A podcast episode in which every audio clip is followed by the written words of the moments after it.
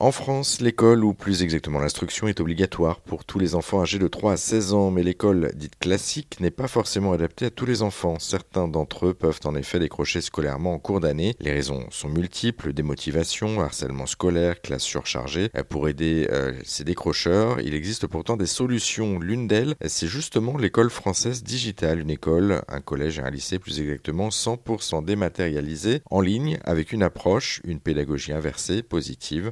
L'objectif étant de redonner confiance aux élèves et de les mettre au cœur du projet. Une école qui a quand même un prix, il faut le dire, puisqu'il s'agit d'un établissement privé, mais qui a tout de même de nombreuses qualités, à commencer par ses cours dématérialisés. Quels sont donc les avantages des cours numériques par rapport aux cours en présentiel? On a posé justement la question à Delphine Intembala, cofondatrice de l'école française digitale. Alors l'avantage des cours en numérique, surtout chez nous, c'est que finalement tout est en ligne. Tout est en ligne. Les contenus de cours également. Ça veut dire que nos élèves, ils n'attendent pas forcément après le professeur pour avoir la leçon, pour avoir les savoirs. On leur donne accès à du contenu numérique, à des livres numériques via une application qui s'appelle DigiSchool. On leur donne un accès premium à cette plateforme et là, ils ont tous les contenus scolaires, de la sixième jusqu'à la terminale, dans toutes les matières en version numérique. Ce qui fait qu'à l'école française digitale, on travaille un petit peu différemment. On va travailler en pédagogie inversée finalement. Ça veut dire que l'enseignant, il va donner la leçon, le thème à revoir. L'élève va le voir en amont du cours. Il aura déjà une connaissance de cette leçon. Grâce à DigiSchool, il va pouvoir même se tester, c'est-à-dire qu'à la fin de chaque leçon, il y a un quiz. Donc il va pouvoir tester son niveau de compréhension et de connaissance de cette leçon autant de fois qu'il le souhaite. Et quand il arrive en cours, c'est pas un cours magistral qu'il a. C'est un cours où il débatte, où il pose des questions, où ils mettent en pratique, où ils co-construisent le cours avec l'enseignant. Et en étant dans cette posture active d'apprentissage, finalement, ils apprennent beaucoup mieux. Et puis effectivement, on revient sur la confiance en soi qu'on avait au départ. C'est-à-dire que là, on peut se tromper, du coup, et repartir, et, finalement apprendre des choses de manière naturelle sans s'en rendre compte, et passer un cours euh, plus ou moins sympathique, puisque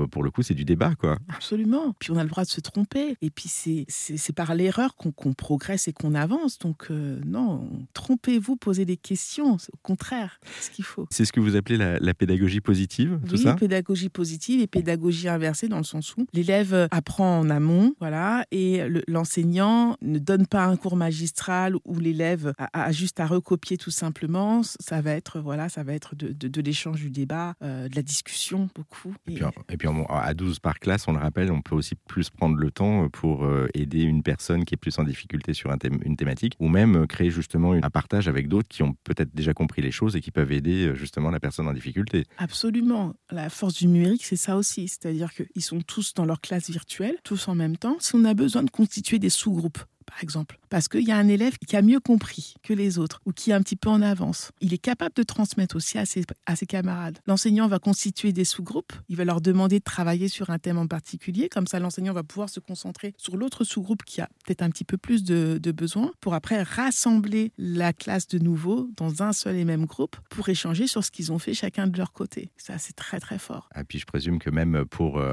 on parlait du côté élève, mais même pour les enseignants, c'est quand même quelque chose d'hyper gratifiant, parce que là, on n'a plus l'impression de faire euh, cours de manière classique. Absolument. On a des enseignants. J'ai une enseignante qui nous a dit en fin d'année dernière, euh, je, répète ces mots, mot pour mot, vraiment que c'était très fort. J'ai la sensation de participer à quelque chose de génial. J'ai très envie de poursuivre l'aventure avec vous. Ah, c'est top. Quand vous avez un feedback comme ça, c'est top. Elle le dit, on est en réunion, on est en réunion euh, d'enseignants, à leur initiative en plus, où ils demandent euh, si on se faisait un café visio. Pourquoi pas Organisons ça. Donc on s'organise ça, puisque nos enseignants aussi sont de par la France et de par le monde aussi. Donc on se connecte tous. Elle, dit ça euh, devant tous les autres enseignants et, on prend ça, mais comme un feedback hyper positif. C'est, enfin, ça a été, ça a été génial de, voir qu'effectivement ils y trouvaient aussi un grand intérêt, qu'ils étaient fans de cette manière de transmettre. Et comment vous les avez recrutés justement ces enseignants? Parce que là vous avez euh, un enseignant en gros pour chaque matière, si je me trompe pas. Donc il y a histoire géo, il y a les langues vivantes, euh, notamment l'anglais, l'allemand, etc. Enfin bref, comment est-ce que vous les avez euh, recruter C'est prétentieux ce que je vais dire, mais ils sont venus à nous. C'est très très fort ça. Euh, la plupart sont venus à nous. Euh, on, avait fait au démarrage un site internet qu'on avait sponsorisé sur Google pour qu'il apparaisse dans les premiers résultats de recherche. Bref, et tous ces enseignants qui sont en quête de sens, qui sont en quête d'une méthode innovante pour enseigner, etc., qui donnent beaucoup de cours particuliers par ailleurs et qui sont connectés vont chercher ce type d'enseignement. Et donc, la plupart de nos profs, c'est comme ça, ils sont venus à nous.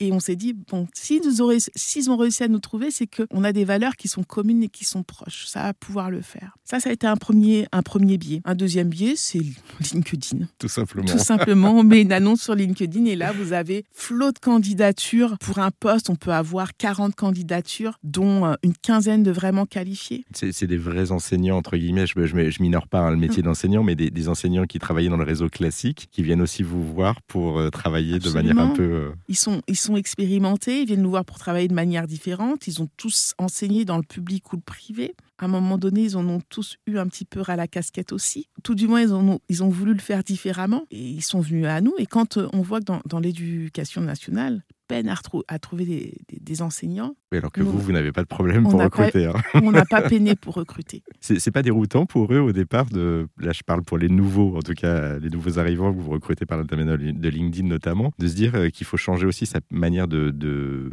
de donner cours, d'avoir une nouvelle pédagogie, vous parliez de, pédagogie positive, et surtout de, de maîtriser cet outil, l'ordinateur, et de faire des cours en ligne, de plus avoir une classe euh, classique, c'est pas difficile? Alors, ils sont connectés, ils ont l'habitude dans des outils informatiques. Quand euh, voilà, quand ils sont vraiment connectés, présents sur LinkedIn, actifs, etc., ils ont cette appétence pour l'informatique. Après, cette nouvelle manière d'enseigner en pédagogie positive, pédagogie inversée, nous, ça va être un critère non négociable. C'est important pour nous d'avoir, on, a vraiment cette idée-là de rendre l'élève acteur de son apprentissage et ça passe par là. Donc, ils le savent dès, l'entretien finalement, cette manière-là. Soit ils y adhèrent et tant mieux, soit ils y adhèrent pas et puis on ne fait pas affaire entre guillemets. Mais euh, ils sont tous, euh, tout tout ce qu'on a eu à rencontrer, ils, adhéraient. Et après, je présume qu'il y a aussi une formation pour essayer d'expliquer un peu plus en, en, profondeur ce que c'est que cette pédagogie, parce que pour certains, ça doit être un peu nouveau. Alors, pour, pour certains, c'est pour certains, c'est nouveau. Donc, dans nos critères, on va vraiment, on va vraiment choisir finalement les profils qui sont le plus proches de ça, dans, leur manière de transmettre. Ensuite, on va leur donner finalement une formation euh, sur les outils que nous on utilise. Après, ils sont enseignants c'est leur métier, plus leur métier que le nôtre. Nous, on a imaginé une école innovante, c'est eux qui sont